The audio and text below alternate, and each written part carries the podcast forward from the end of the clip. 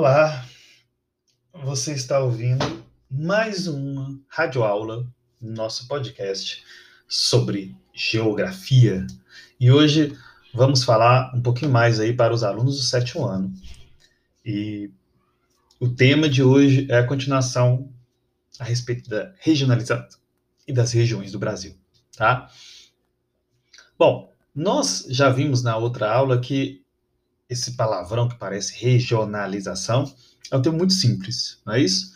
Da gente é, definir certas áreas do nosso espaço geográfico que possuem características semelhantes entre si, ok? Um, no caso brasileiro, eu queria falar com vocês a princípio tá, de duas formas principais de regionalização.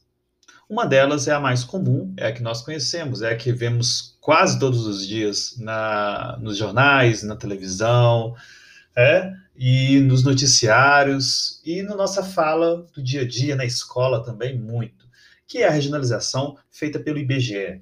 Ou seja, o IBGE significa Instituto Brasileiro de Geografia e Estatística, um, um órgão né, do governo federal, criados aí é, em próximos aí a meados do século passado, é, vem ao longo de várias décadas tentando né, desenvolver a melhor forma de regionalização do país. E nesse caminho, nesse trajeto, o IBGE, então, já propôs é, o agrupamento de estados tá, brasileiros é, sob vários tipos de regiões. Por exemplo, o caso de Minas Gerais, Minas Gerais já foi incluído numa região chamada Leste, tá? E depois, no certo momento, passou-se a ser incluído na região chamada Sudeste. Hoje, o IBGE divide o nosso país em cinco regiões: Norte, Nordeste, Centro-Oeste, Sudeste e Sul.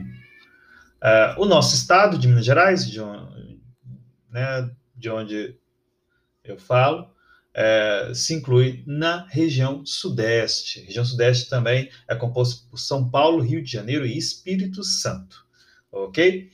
É, um outro tipo de regionalização muito importante, muito interessante, foi proposto lá na década de 60 por um geógrafo e depois foi sendo reformulado é, e chegou até hoje com o nome de macro-regiões geoeconômicas ou os complexos regionais brasileiros.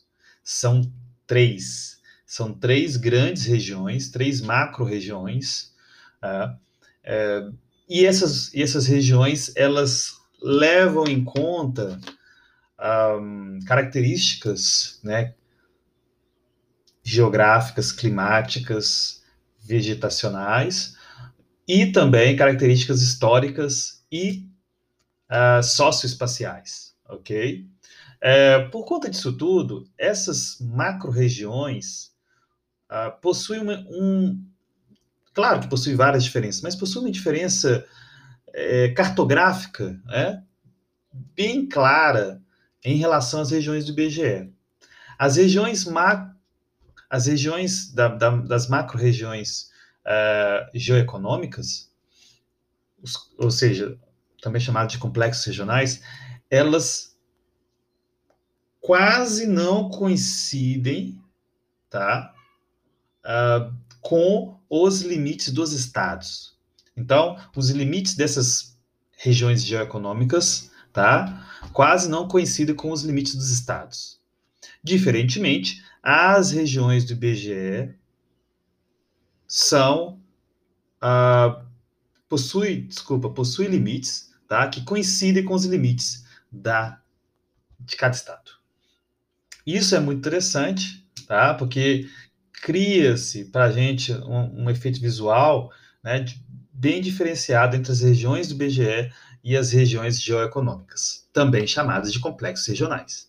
Não vamos esquecer aqui que regiões geoeconômicas e complexos regionais são a mesma coisa, tá? Para aí o nosso, o nosso estudo de geografia.